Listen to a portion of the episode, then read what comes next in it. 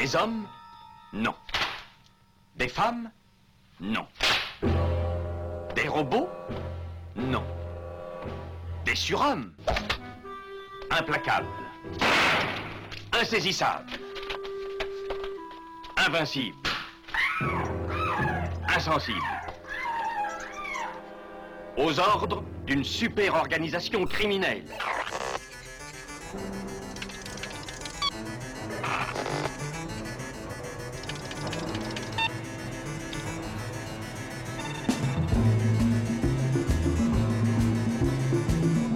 Impossible Rien n'est impossible pour... Culture prohibée.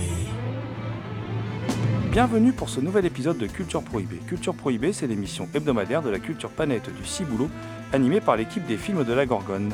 Sur le site des films de la Gorgone, www.lesfilmsdelagorgone.fr, vous pouvez télécharger nos précédentes émissions déjà diffusées sur cette antenne. Culture Prohibée, c'est aussi un profil Facebook et un blog, culture-prohibée.blogspot.fr. La vraie question, c'est plutôt est-ce ton jour de chance?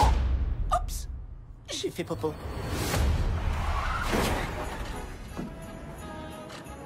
T'es vraiment, vraiment nul comme conducteur. Pas d'accord. Regarde les bouchons qu'on a évités. Joyeux Noël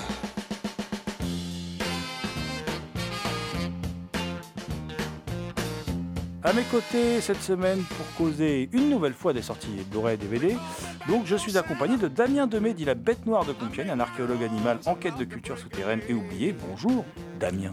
Salutations à toutes les entités conscientes qui nous écoutent. Toujours présent, fidèle au poste, John Ferret, dit l'homme mystère, un libraire fou qui vous invite à hanter l'indépendante librairie des signes compiénoise. www.librairiedessignes.com pour en savoir plus. Hello John. Hello baby. Une autre voix envoûtante de cette antenne, je veux bien sûr parler de, de Thomas Roland qui là est juste à ma gauche et me regarde étrangement avec son regard de loup-garou picard qui chaque nuit de pleine lune rédige de sanglants écrits pour la revue Griffe et le site cultureau.com. Salut Thomas. Messieurs, bonjour et bonjour à toutes. Au sommaire aujourd'hui, euh, Les affameurs d'Anthony Mann et Miracle en Alabama sortis chez Rimini. Nous irons faire un tour chez Carlotta qui a sorti Shampoo de Al Ashby et Network de Sidney Lumet. Quelques séries télé avec Happy saison 1 et euh, Channel Zero, en l'oc- en l'occurrence Channel Zero Candle Cove, donc qui sont disponibles euh, chez Elephant Film. Nous causerons de Les Oiseaux 2 de Rick Rosenthal, signé sous le pseudonyme d'Alan Smithy et qui est sorti chez Elephant Film. Également au programme une collection de, de quatre films sortis chez Elephant Film avec Chacal de Fred Zinman, Les Loups de haute mer d'Andrew V. McLaglen, Un hold-up extraordinaire de Ronald Nim et Police sur la ville de Don Siegel. Chez The Ecstasy au film, nous savourons euh, la sortie en collector de Reanimator et euh, de Rage de David Cronenberg. Pour ces deux émissions, euh, cette série de deux émissions, l'équipe tient à remercier plus particulièrement Mathilde Gibaud, Kevin Boissezon, Christophe Cosins, Thierry Lopez, Victor Lopez et Jean-Pierre Vasseur pour leur aide. Salut, beauté.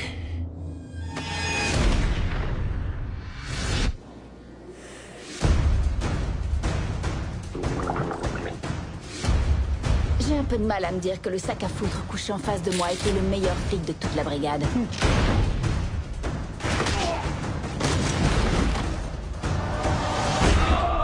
Je suis mort. Cette fois, c'est sûr. Les gars Parfait. Eh monsieur Allons, on se réveille Eh, tu peux me voir? Chouette, tu peux me voir C'est quoi ça? Je suis Happy Le cheval jovial, jovial, tout plein d'amour et de calembours. On oublie tous ses soucis, on sourit à la vie. Happy Notre ami Damien, lui, il- aime beaucoup les comics, donc il aime beaucoup Grant Morrison, évidemment peut-être pas tout, hein, mais voilà. euh, moi, je préfère son run sur Batman personnellement, mais bon, son travail sur Batman. Mais euh, il a fait un, comics pour adultes, comme on dit, euh, Happy, qui a été adapté donc en série il y a pas longtemps. Et là, la saison 1 vient de sortir chez, chez Elephant Film. Euh, tu peux peut-être nous dire ce que tu en, as pensé? Eh ben, c'est une série très intéressante. Et comme euh, le porte son nom, pour ceux qui ne savent pas, Happy, euh, enfin, je vais raconter l'histoire. Happy raconte l'histoire d'un ex-policier très bourru qui va voir une petite fille kidnappée. Et la petite fille kidnappée, son ami imaginaire va aller voir ce flic totalement borderline pour lui demander de l'aide. Et donc, la série Happy suit finalement la pérénigration de ce policier pour tenter de retrouver cette jeune fille. Et c'est euh, une série qui vomit euh, enfin, c'est vraiment une, expression qui fonctionne pour. Ça vomit du pulp. C'est très coloré, c'est à la fois très glauque, explosif, c'est survolté, c'est beaucoup de choses. euh, beaucoup de choses en même temps. Il n'y a pas vraiment de profonde réflexion, mais c'est le genre de choses que tu regardes pour te faire du bien mentalement, finalement. Avoir toute, toute cette agressivité qui agit comme une catharsis sur tes propres émotions. Et euh, voilà, ça, dénote, euh, ça, ça- se veut ancré dans notre monde euh, qui serait sale, glauque et tout ça. Et tu te retrouves avec des amis imaginaires qui te guident pour t'expliquer comment finalement il faut aller pour aller sauver la princesse, alors que toi, ta spécialité avant tout, c'est de défoncer la tronche des gens avec tes mains. C'est ça que j'aime beaucoup, c'est cette déconnexion de la réalité qu'apporte cette série. Après, moi, je trouve que il a, la série a un peu les mêmes défauts que la BD. Parce que moi, j'aime bien Morrison, mais là, je trouve qu'il y a des facilités. Alors, tu le dis pas, l'ami imaginaire, c'est une licorne bleue. Et il y a, il y a des moments assez incroyables parce que, en fait, on, les voit, ces amis imaginaires, que si on y croit. Voilà. Donc, ça en dit long sur l'état mental du, du- du- de l'ex-flic déchu. euh, euh, et, cardiaque, euh, campé par euh, Christophe, Christopher Meloni, qui trouve le rôle de sa vie. Christopher Meloni, c'est un super acteur, un grand ballet, qui faisait le, le, le, le- bel, bel homosexuel dans, dans Oz. Euh, qui tombait à, la série Oz, excellente série, qui tombait, dont tombait amoureux celui qui était persécuté par euh, le fasciste, euh, par le, chef des, des, des- nazillons dans la, dans la prison. Euh, et là, il trouve enfin un rôle à sa hauteur, parce que là, par contre, lui, il s'éclate. Alors lui, là, il se fait plaisir, il se lâche, il peut se lâcher, lui qui a toujours des rôles sérieux, des rôles... euh, Voilà, là, il y va à fond. Euh, je sais qu'il a aussi pas mal joué, je crois dans New York, Unité Spéciale. Oui. Mais j'ai- ça, J'étais l'une des têtes, c'est comme ça que c'est comme ça que je l'ai reconnu quand j'ai vu dans Happy. Ce qui est assez drôle finalement, vu qu'il sort de la juridiction de la série qu'il a fait durant des années pour finalement être totalement à l'opposé. Et moi, le seul truc qui m'embête dans, dans, dans Happy, euh, je suis pas très fan de la mise en scène en fait. Voilà. Euh, L'histoire est chouette. Alors tu dis pas en plus parce que euh, c'est un Père Noël une- étrange là qui l'a kidnappé, dégueulasse, puant, qui fout des gamins dans des dans, dans- dans des cages et tout. Enfin dans des dans des pas dans des cages mais dans des dans des caisses. C'est il y a vraiment des moments très malaisants. hein. Oui, c'est c'est Mhm. assez. Mais ça va tellement dans tous les sens qu'à la fin, que, quand on finit la série et qu'on a une, intro- une intrigue qui relie l'ensemble, on n'arrive pas à y croire. On a, en fait, on a découvert euh, la série, c'est euh, Alice au pays des merveilles, mais un pays des merveilles euh, rempli de crack. Ah, il y a, oui, il y a beaucoup de craques et de prostituées. Ouais. de- Il y a des scènes d'anthologie, hein, des bastons contre les, à un moment la- la- les, les mafias chinoises et tout ça qui sont assez, assez C'est excellentes. intéressant parce Et- que le, le héros de la série est totalement un anti-héros et on en se retrouve, il affronte des méchants qui peuvent être des fois récurrents, des fois qui se font directement euh, défoncer. Et c'est finalement euh, un anti-héros qui, euh, dans sa vie de tous les jours, va se retrouver face à des méchants et euh, qui sont un peu des losers, qui vont tenter une fois de l'avoir, ils vont rater, ils vont tenter une deuxième fois, ils vont à nouveau rater, alors que lui, euh, ces méchants-là, il en a rien à faire, il est dans sa propre quête. Non, c'est c'est assez particulier à voir. Je, voulais dire pour conclure que c'est euh, Brian Taylor qui réalise. Alors Brian Taylor, qui, qui, avec Mark Neveldine avait signé les, les deux hypertensions. Alors voilà, donc si vous aimez ce genre de truc euh, hypertrophié, c'est pour ça que moi la mise en scène me, mortel, me, me- me pose un peu problème parce que c'est bon, c'est plus calme que dans hypertension quand même, mais enfin. euh, par moments, ça fait un peu mal à la tête pour le vieux con que je suis. Donc, euh, mais euh, bon, on va, on va voir la saison 2 parce qu'il y, y a une saison 2 qui va arriver. Elle va arriver chez Elephant Film, donc on, on, on va voir la saison 2. Je, je vais rester chez Elephant Film, moi, avec euh, une saison 1. Euh, Channel Zero Candle Cove. Alors, euh, Channel Zero, donc c'est une série télévisée américaine fantastique dont la première saison fait 6 épisodes de 42 minutes. Elle a été créée par Nick Antosha. Alors, c'est un scénariste à la réputation grandissante aux USA, moi que, que je connaissais pas, hein, euh, pour la chaîne Sci-Fi. Chaque saison s'inspire de célèbres histoires horrifiques. Donc, chaque saison est une histoire complète, en fait, avec des personnages différents euh, et de légendes urbaines découvertes sur le net. Et ces légendes urbaines découvertes sur le net, j'ai découvert qu'on appelait ça des creepypastas. Voilà, creepypasta. Je ne savais pas du tout, je ne connaissais pas ce terme. Euh, et la saison 1, c'est inspiré d'une histoire de Chris Straub.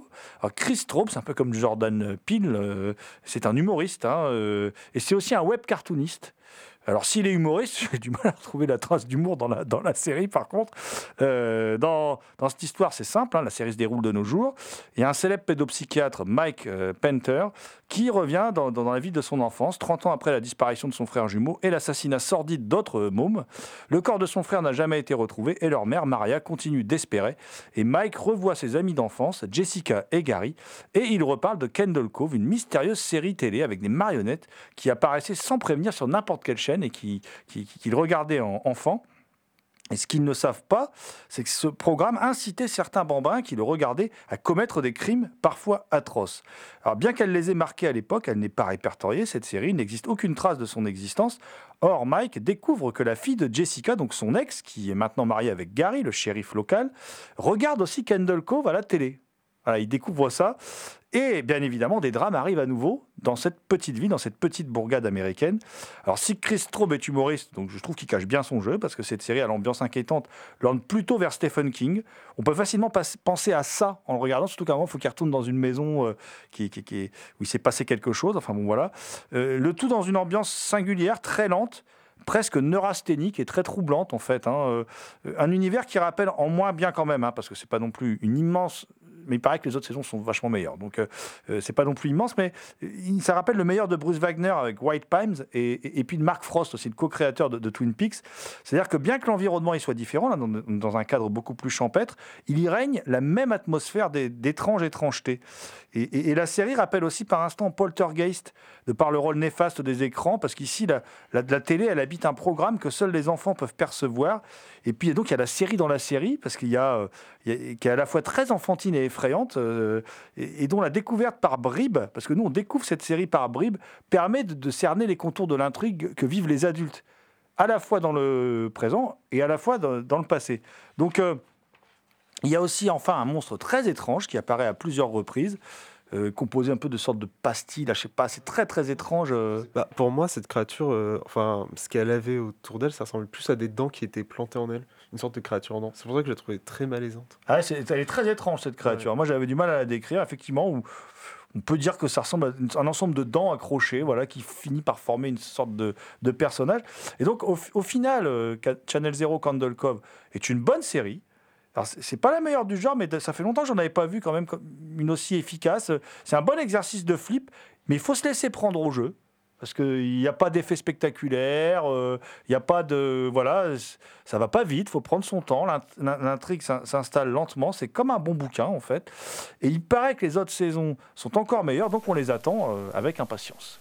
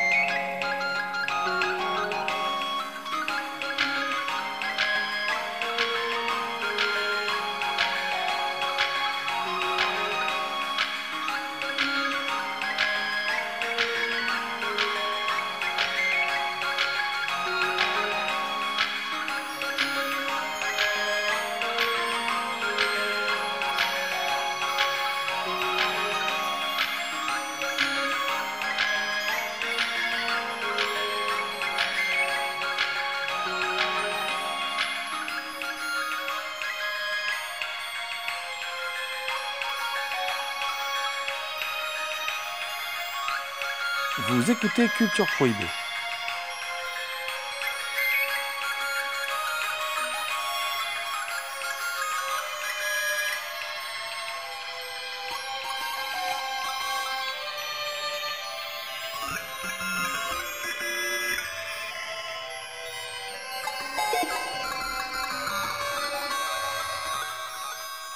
Donc après ces deux séries télé euh, sorties chez Elephant Film, je vais rester chez, chez Elephant euh, Film avec euh, Les Oiseaux 2 de Rick Rosenthal.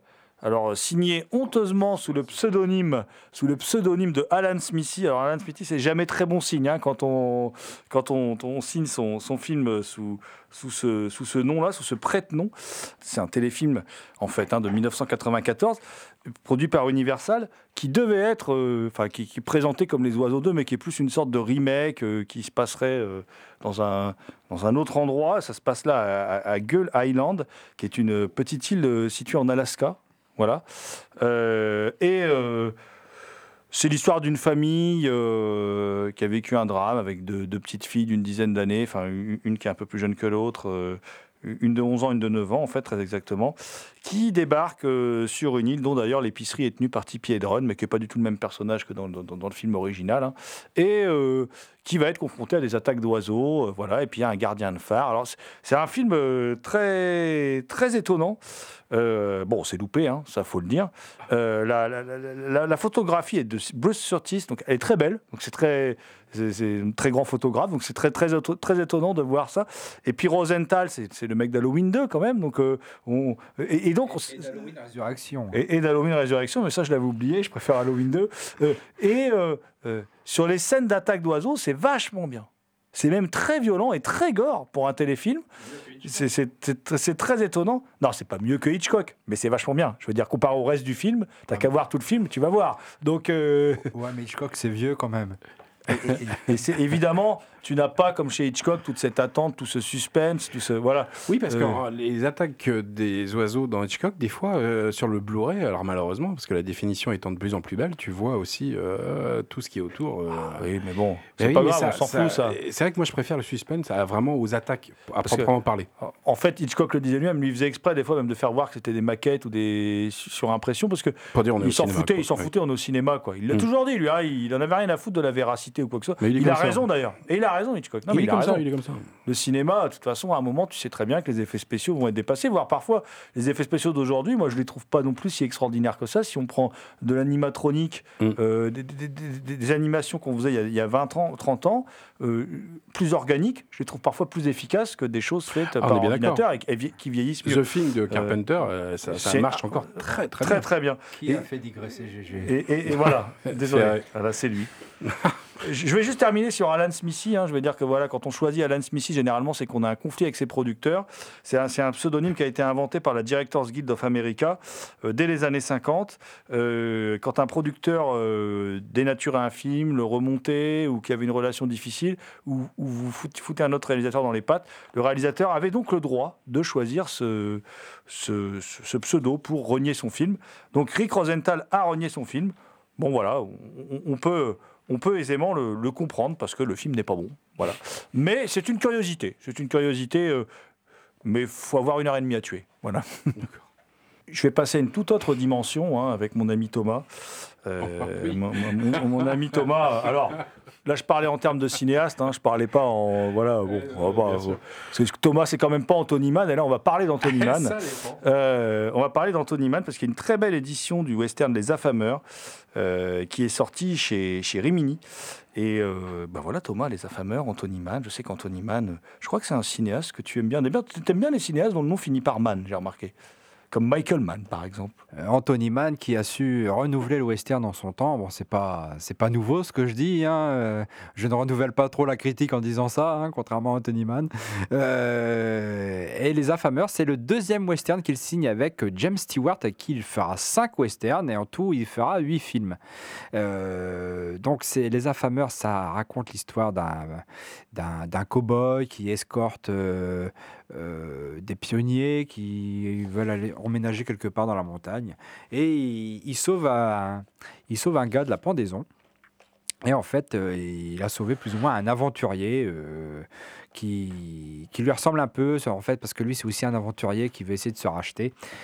Et, mais il y en a un qui est plus animé par l'appât du gain que l'autre, et de là va naître un conflit entre les deux hommes. Alors, il y a James Stewart au casting, il y a aussi euh, euh, Rock Hudson dans un, dans un troisième rôle. hein. Donc, c'est un western. euh, Moi, je trouve que le film est quand même, pour l'époque, déjà assez violent. Pour du... C'est assez sombre. Hein. Anthony Mann, en général, il fait des films assez sombres? Déjà, ces ces polars, euh, ils étaient déjà assez sombres à l'époque.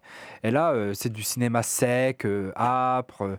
Euh, assez violent, mais pas aussi violent que ces derniers westerns que sont euh, L'homme de la plaine ou, L'homme de l'Ouest. Moi, L'homme de l'Ouest, je suis absolument fan. Euh, mais c'est un film euh, que moi je recommande vivement aux amateurs de western, aux fans d'Anthony Mann.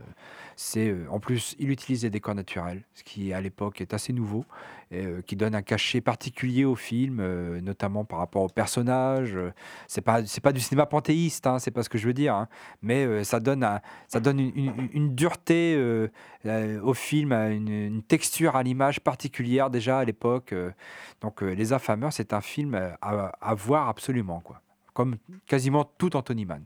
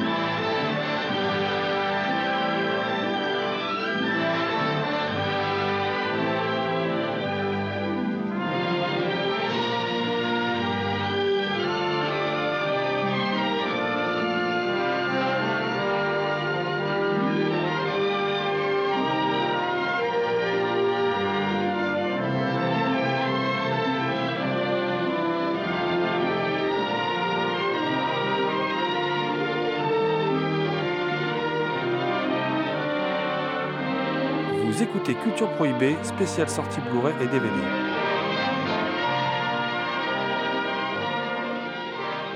Moi, j'avais resté chez Rimini, qui a sorti une très belle édition d'un- film d'Arthur Penn, alors, qui, est son film qui vient, je crois, juste après Le Gaucher, qui était son premier film pour le cinéma avec Paul Newman, euh, qui, qui déjà racontait l'histoire d'un incompris, euh, d'un voilà, d'un paria. Euh, et là, on, on est sur la même chose. Ça raconte d'ailleurs l'histoire d'une femme qui a réellement existé, Hélène Keller. D'ailleurs, le film a contribué à forger la, lé- la légende d'Hélène Keller. Euh, alors, on rappelle, Arthur Penn, c'est un cinéaste qui a fait beaucoup de télé, mais qui était un cinéaste en but contre le- les studios, qui a fait des films très ambitieux dans la forme, dans le fond. C'est un des cinéastes les plus passionnants. Il est souvent rattaché au nouvel Hollywood, parce qu'il faut bien mettre les gens dans des cases, mais en fait, il a fait de. Il, vient à la base du vieil Hollywood, sauf qu'il l'a, il l'a trituré dans tous les sens, il l'a cassé, puis il a tout transformé. Il suffit de voir La Fugue, par exemple, avec Gene Hackman, génialissime, Bonnie and Clyde. Enfin bon, Arthur Penn a quasiment fait que des grands films, de toute façon. Donc, euh, et euh, là, avec Miracle en Alabama, à la limite, il fait un film qui s'inscrit complètement dans le. euh, dans l'histoire américaine. Alors, c'est rigolo.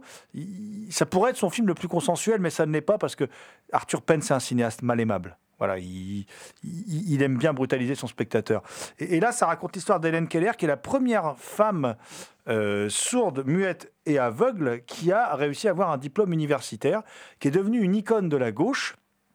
Et d'ailleurs, c'est tellement une icône de la gauche et une légende aux États-Unis euh, qu'au Texas, en 2018, ils ont voulu interdire euh, l'enseignement de ces livres euh, à l'école et qu'il y a eu une levée de boucliers, dont par exemple, étonnamment, Liv Tyler, le, chanteur d'Aerosmith, pour, euh, pour justement que euh, cette femme qui a retrouvé l'usage de la parole grâce à un, traitement, une éducation particulière reçue par une, par, une institutrice très spéciale qui avait été, qui avait été aveugle. Donc cette jeune fille a été prise en, charge par une dame qui s'appelle Anne Sullivan et qui lui a apporté un enseignement particulier qu'elles ont développé ensemble et qui lui a permis petit à petit euh, d'acquérir alors comme ça du savoir. Alors ce qui est intéressant dans le film, alors le film est assez incroyable. Euh, le début est, alors la fin est un peu mélo, mais le début est assez incroyable. D'abord parce que euh, le film débute, alors c'est un film en noir et blanc, hein, avec euh, c'est- une cette gamine qui fait une congestion cérébrale, et donc du coup derrière la mère, elle est, sortie d'affaires quand le docteur s'en va, mais la mère s'aperçoit qu'en fait elle ne réagit plus à rien. Donc elle s'aperçoit qu'elle est devenue aveugle, qu'elle est devenue sourde, voilà, et qu'elle est muette. Donc c'est terrible, et la mère là a un choc. Et puis on la retrouve des années plus tard. Et c'est là qu'on voit déjà qu'on est. Alors, euh, euh, dans l'hi- dans l'histoire vraie, elle avait 5-6 ans. Là, il a choisi une actrice qui est presque une ado. Mais c'est là qu'on voit qu'Arthur Penn, c'est un cinéaste euh, pas comme les autres. Parce que, en fait, ce personnage-là, eh bien, il est pas sympa. C'est au début, parce qu'il il vit. c'est- son, père, c'est un ancien dirigeant général sudiste. Ils ont perdu la guerre de sécession, mais lui ne veut pas le reconnaître. Donc il a toujours des esclaves noirs, tout ça et tout. Enfin bon, voilà. Lui, il veut pas reconnaître la défaite. Et euh, par contre, il foutrait bien sa gamine dans un asile, hein, parce que euh, elle est violente. euh, elle n'hésite pas à prendre des couteaux pour essayer de menacer les autres. Elle n'est pas du tout aimable. C'est ça qui est bien en fait. Il n'y a pas ce regard angélique qu'on peut retrouver dans plein de films. Euh, ça pourrait effectivement s'apparenter à de la folie, mais c'est juste parce qu'elle n'arrive pas à communiquer avec le monde extérieur qu'elle est. Et elle, on va rencontrer cette femme. Et cette femme, c'est un peu leur dernière chance. C'est un peu la mère qui pousse pour que cette femme vienne, euh, vienne le sauver. Et dès le début du film, on comprend que pour cette gamine, ça va pas bien se passer. Le monde lui est pas ouvert comme, c'est, euh, comme aux autres enfants, puisqu'on a ce prologue où on voit la gamine qui, qui est donc, euh, enfin on la voit pas, mais elle est dans son berceau et on devine qu'elle a des problèmes. Et puis après, on voit, il y a des plans dans le, dans le générique, dont un plan qui se termine sur une boule de Noël, dans un arbre, dans un sapin de Noël. Il y a le reflet de la gamine sur cette boule de Noël, et puis tout à coup, la boule éclate. Voilà, pour symboliser le fait qu'elle n'a pas accès à ça. Et puis derrière, il y a cette institutrice qui arrive, et cette institutrice particulière qui, va, euh, comment dire, revivre par bribes dans le train, parce que le trajet est long, hein, tu fais plusieurs jours en train pour traverser les États-Unis. hein. Donc, euh, et, qui, il va y avoir des scènes de flashback qui vont s'incorporer, où en fait, Arthur Penn va utiliser un procédé qui n'a jamais uti- utilisé à l'époque, qui, va faire, il va utiliser un procédé qui, qui va apparenter lui-même à du pointillisme, où il va grossir l'image au maximum pour qu'on voit, on ait une vision que, que par pointillé, de, euh, comme si on, est, on, avait une vision euh, de, de personnes qui avaient recouvré la vue, mais pas complètement. Voilà. Et euh, ça se déroule vraiment comme ça. C'est assez, euh, assez impressionnant. Euh, et tout le film va être jalonné comme ça de, de- grands moments de mise en scène, de grands moments techniques. Et puis il y a cette scène incroyable où à un moment, c'est la scène charnière du film, où elle veut lui apprendre à plier sa serviette et euh, à, elle veut l'éduquer, vraiment. Et à ce moment-là, il y a un plan séquence qui dure des plombes, où c'est un affrontement, mais violent, entre l'institutrice et la gamine. Et évidemment, elle va réussir par parvenir à, l'éduquer, et puis euh, ça, va bien se finir, mais euh, c'est un film vraiment très intéressant, vraiment passionnant. Euh, c'est vraiment du pur Arthur Penn dans le sens où il s'intéresse une fois de plus à un paria, à des gens qui sont à des inadaptés, ce qu'il va faire toute sa vie. Hein. Bonnie and Clyde, c'est pareil, c'est des, des inadaptés. Euh, et puis, en plus, il utilise des procédés de mise en scène qu'on retrouvera plus tard, par exemple, chez De Palma, des choses comme ça. C'est un novateur, quoi, parce que c'est un film qui date de 1962. Je veux dire, à l'époque, c'est pas des scènes qu'on voyait énormément. Et je vais terminer parce qu'il va, m'engueuler, hein, je suis sûr, on aurait pu l'interviewer. Le livret est passionnant. Il est signé Christophe Chavdia, qui est déjà venu dans l'émission il n'y a pas longtemps. Et c'est vrai que je ne l'ai lu que la veille de, d'enregistrer cette émission. Donc je n'ai pas appelé Christophe, tu m'excuseras, mais ton livret est passionnant. On apprend plein de choses donc, sur cette Helen Keller qui a réellement existé, dont on peut toujours aujourd'hui visiter la, maison aux États-Unis et dont la scène finale a été immortalisée, la scène du film, sous forme d'une, statue euh, qu'on, peut aussi, euh, qu'on peut aussi voir, qui est une reproduction fidèle de la, scène du film d'Arthur Penn. Euh, voilà, et donc, bah, comme d'habitude, c'est Arthur Penn, donc c'est très bon.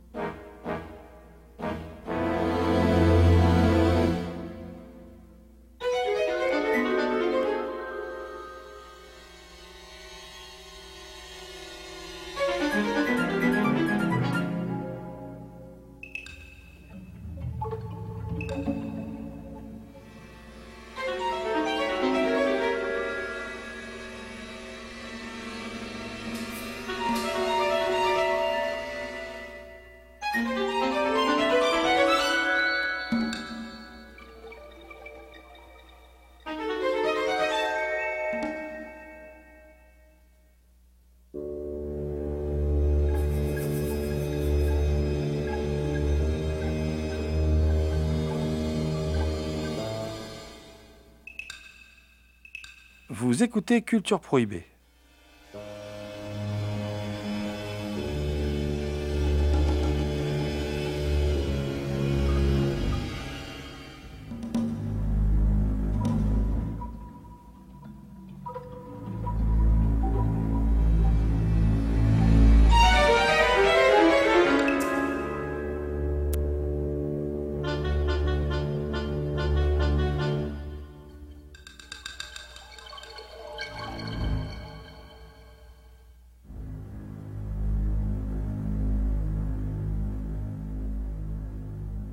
Peut-être passer à quelque chose d'un peu plus bis maintenant, d'un peu plus, d'un peu plus culte, on va dire, euh, en tout cas que, que les films qu'on vient d'évoquer. Euh, je vais bien sûr parler du, réanimateur de, Stuart Gordon, qui est, est donc euh, ressorti euh, dans une superbe édition collector qui déjà été épuisée au moment où vous écoutez cette émission, de toute façon, puisqu'elle a été épuisée quasiment avant sa sortie. Donc, qui est un, film de Stuart Gordon qui, adapte, qui adapte Love- Lovecraft, qui est un film de 1985 que, que notre ami, notre ami Damien donc, a vu avec plaisir.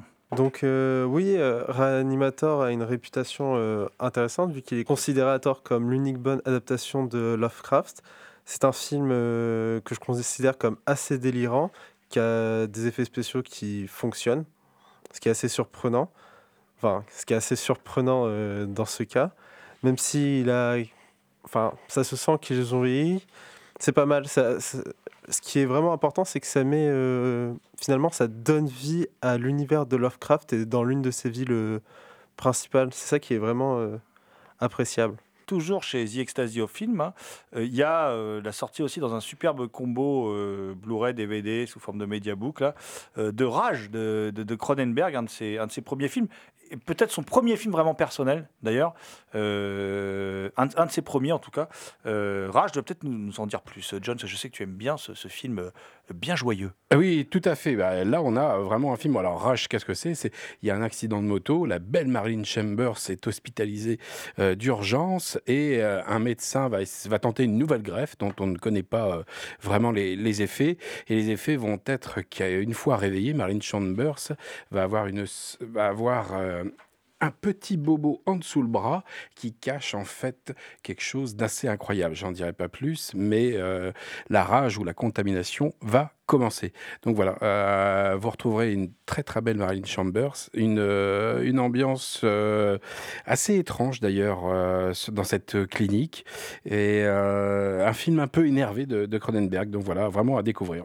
Je vais vous parler d'un autre film euh, qui, est moins, moins, moins glauque, hein, mais qui est, qui est- qui est quand même très, très, très tristouné aussi. C'est Shampoo d'Al Ashby qui est ressorti euh, chez, chez, euh, chez Carlotta, qui est un, qui est un film de ce qu'on a appelé le, nouvel Hollywood, qui, est un, qui, est, un film avec Warren Beatty, euh, Julie Christie, Goldie Hawn. Et, et Warren Beatty, euh, il, il campe un- une sorte de coiffeur un peu loser qui n'a même, pas de- qui a- même pas de logement, qui, qui- qui couche avec toutes ses, toutes ses clientes, qui est un séducteur incroyable, mais qui est en même temps un type très triste et qui se balade dans l'Amérique du, comment dire, le jour de la de, la veille de l'élection de Nixon en fait. Voilà.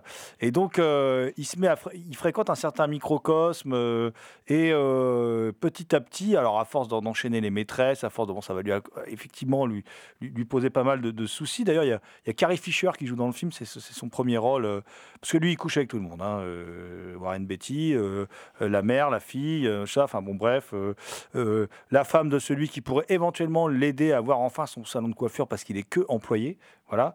Et c'est pas le HB que je préfère, euh, mais je trouve assez passionnant à la revoyure, malgré quelques longueurs et tout ça, je trouve assez pa- passionnant parce que, euh, alors déjà, il y, a- le début du film qui est très, très, très provocateur, qu'on entend une femme jouir, mais y a, on est dans le noir, il y a un, coup de fil qui retentit, puis ça dure un moment, hein. il y a un coup de fil qui retentit, et tout à coup, on voit à peine éclairer les, yeux de, Warren Beatty qui décroche le téléphone euh, et qui répond à un appel. Bon, voilà, euh, on comprend tout de suite le personnage est cerné, qu'il est un peu baratineur, charmeur, machin, tout ça. Euh, on ne sait jamais vraiment lui où il est politiquement. Par contre, il va se retrouver dans une sorte de soirée de, de, de- de gala comme ça, où euh, il se passe de, de bienfaisance, un gala de bienfaisance politique hein, pour soutenir les candidats. On, connaît bien ça aux États-Unis, euh, voilà. Euh, et euh, c'est assez étonnant parce que c'est le portrait en fait d'une époque. C'est un portrait intéressant parce qu'en filigrane se dessine le portrait d'une certaine classe américaine. hein. Celle d'une certaine bourgeoisie démocrate qui, se coupe du peuple déjà à l'époque et qui euh, et qui et, dont la en fait dont la nullité va amener l'élection de Nixon. Donc ça c'est montré dans le film. C'est clairement montré et donc c'est euh, cette histoire de loser là, elle est, assez intéressante, mais c'est vraiment un loser, hein, ce, ce personnage, et c'est un loser attachant euh, comme on les aime. Puis Warren Beatty, c'est quand même un super acteur. Est vraiment, il, sait bien faire le, loser attachant. Voilà, il le, fait très bien. Donc euh, euh, c'est pas le film que je préfère d'Al-HB. On n'a pas beaucoup de temps pour en parler. Je préfère un rôle des modes ou j'en préfère d'autres. Voilà, mais en tout cas, euh, comme d'habitude, Al-HB a réussi à saisir euh, toutes les, comment dire, l'état d'esprit de la société américaine de son époque à travers ce film. Autre film sorti chez Carlotta, un film que je sais, Thomas, tu aimes beaucoup, c'est Network de Sidney Lumet. Et oui, Network de Sidney Lumet, un film réalisé en 76 entre Un après-midi de chien et Écousse, un, un film prophétique sur la télévision, un film qui décrit la télévision en 76, qui décrit la télévision telle qu'elle est aujourd'hui. Il y a même des bruits qui courent qui disent que Hanouna a tenté d'empêcher la sortie du film en Blu-ray DVD. Mais chut. Donc, euh, Network, ça raconte l'histoire de, de deux journalistes de télévision, euh, dont l'un est interprété par William Holden. William Holden, un acteur que j'aime beaucoup depuis que je l'ai vu dans La Horde Sauvage. Pour moi, c'est l'acteur mélancolique hollywoodien par excellence. Euh, donc, euh, deux journalistes de télévision qui sont en fin de carrière. Et l'un d'eux, parce qu'il ne fait plus assez d'audience, eh bien, les pontes de la chaîne décident de le virer. Et seulement, bah, du coup, le gars se révèle en- au bout du rouleau, pète un câble et un soir euh, annonce qu'il veut se suicider à l'antenne.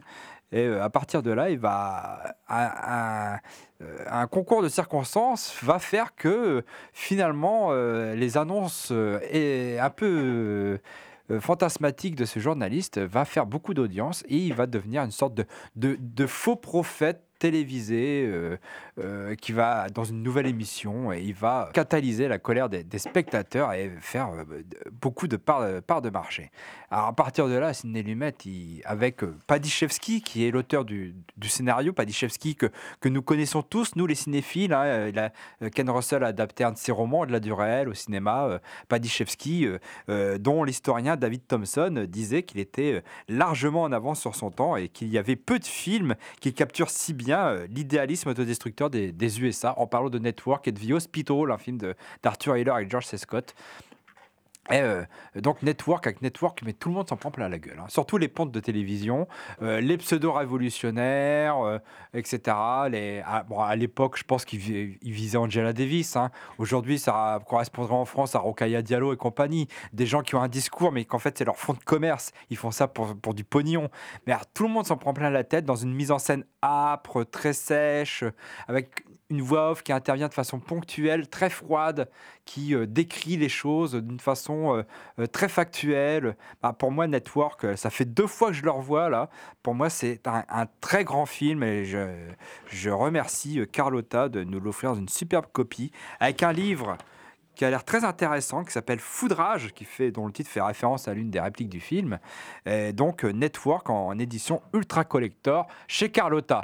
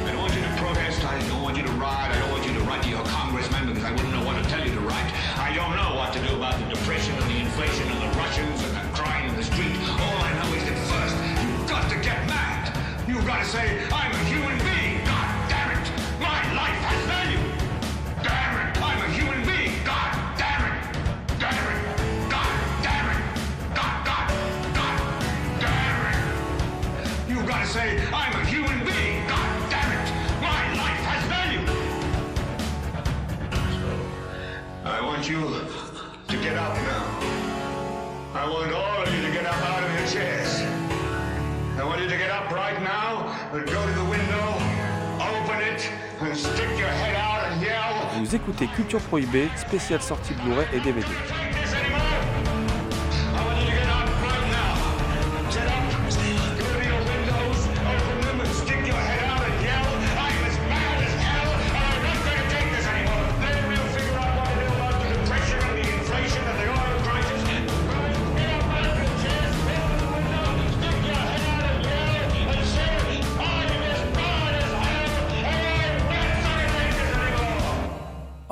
Terminer avec une, série de, quatre films édités par Elephant Film, euh, qui est une série de, films, euh, on va dire, euh, qui, est un peu dans leur collection classique, enfin classique, petit classique méconnu.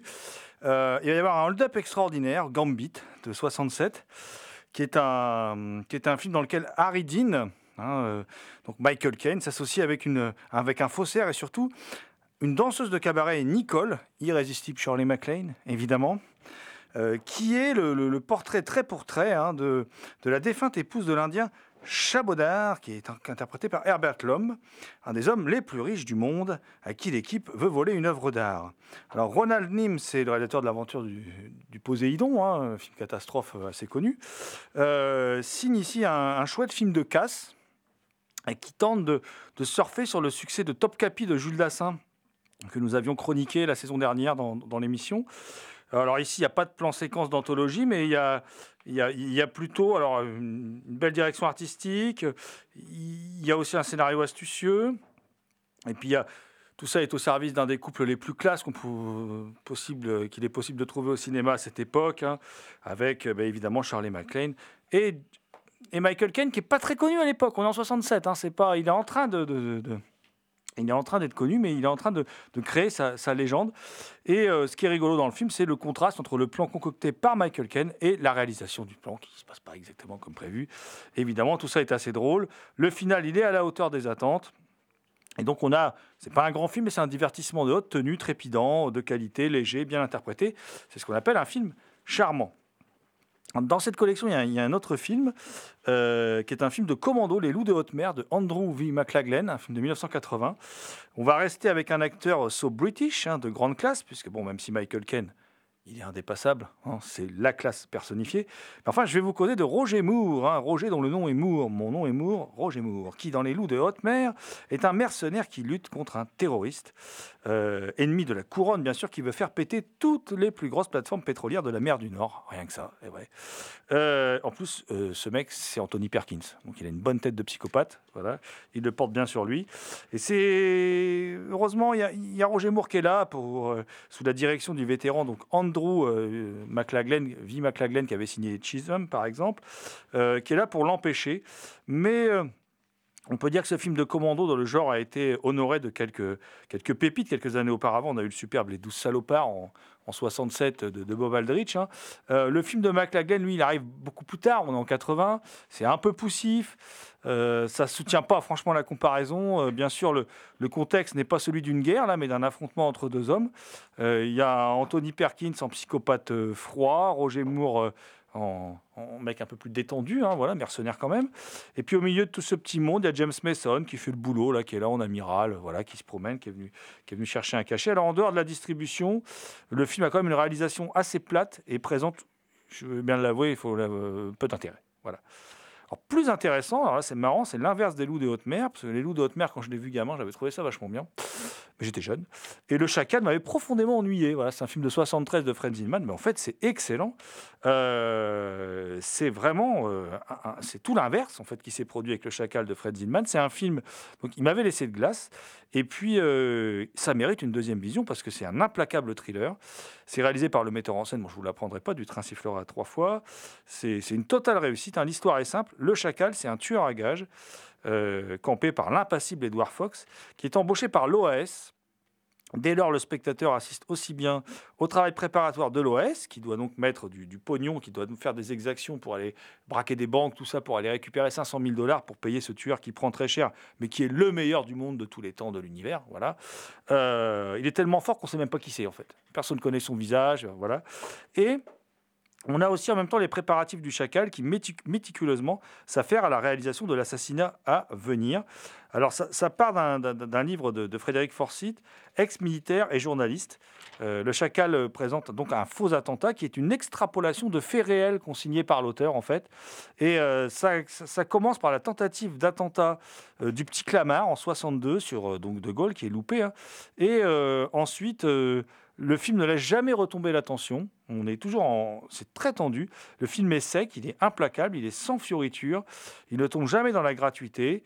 Euh, en plus, il montre en parallèle l'action de la police, qui a compris que l'OS préparait quelque chose, évidemment, avec tous les braquages qu'ils font, et celle du chacal. Et, tout est détaillé dans ce film âpre qui, qui passionne son spectateur durant plus de deux heures. hein. La distribution internationale comprend entre autres, euh, comment dire, euh, l'envoûtante Delphine Seyrig, l'une des plus belles voix du, cinéma, et l'excellent Michael Lonsdale en commissaire euh, zélé. Donc Chacal, c'est vraiment une, très belle, euh, une très belle réussite. Alors après le, superbe Chacal, je vais conclure cette émission par un autre grand film, c'est Police sur la ville, Madigan de Don Siegel, un film de 68, euh, qui, est, un film qui est tourné euh, la même année qu'un shérif à New York. Et ce qui est intéressant, c'est que Madigan plus un shérif à New York, eh ben, ça va donner naissance à un chef-d'œuvre du polar urbain trois ans plus tard, hein, qui est l'inspecteur Harry, ou Dirty Harry pour les intimes. Et dans, Madigan, Madigan, c'est Richard Winmark, c'est le détective Madigan. Il est accompagné de, Rocco Bonaro, euh, qui est campé par Harry Guardino, qui reviendra aussi dans, dans Dirty Harry. Euh, et euh, en fait, le duo laisse fuir à Harlem, et il travaille à Harlem, hein, un, tueur qui s'empare en plus des armes de- de- des flics pour aller commettre ses, forfaits. Donc ils ont 72 heures pour le retrouver, leur hiérarchie leur donne 72 heures. Au-delà, ils seront virés, en fait. Voilà, parce que sinon, ils vont être la, honte de la police. Et euh, c'est signé un an après le chef-d'œuvre absolu de John Boorman, Le Point de non-retour. Police sur la ville euh, continue moi, de poser les bases de ce que je vais appeler un peu le, ce qu'on appelle aujourd'hui en tout cas le néo-noir. hein. C'est une époque où les idéaux foutent le camp, euh, il y a la mort de Kennedy, la fin du rêve américain petit à petit qui commence à polluer les esprits. Et euh, Mad- Madigan, donc ça va être noir, très noir, hein, enfin police sur la ville si vous préférez. Euh, Il y a encore plein d'éléments classiques dans le film, hein, mais euh, petit à petit dans ce film s'opère un glissement vers un polar plus urbain, plus ambigu, et ce malgré quelques scènes mélodramatiques, en particulier dans la relation entre Madigan et sa femme, même si elle a des réactions qui ne sont pas clichés. Elle est campée par Inger Stevens quand même, qui est aussi une excellente actrice. Et puis... euh, Madigan, le, le- le- le sécuritaire, en fait, semble un peu dépassé par rapport à son époque, qui voit ben, le conflit du, Vietnam s'inviter dans, le- dans- dans les débats euh, et, dans le Bronx également, enfin à, à Harlem. Jusqu'où va-t-il aller pour laver son honneur de flic bafoué? Bon, donc avec ce film sec et impitoyable et en fin de compte plutôt triste, mélancolique, Siegel signe une œuvre importante, euh, le schéma manquant entre le noir et le néo-noir.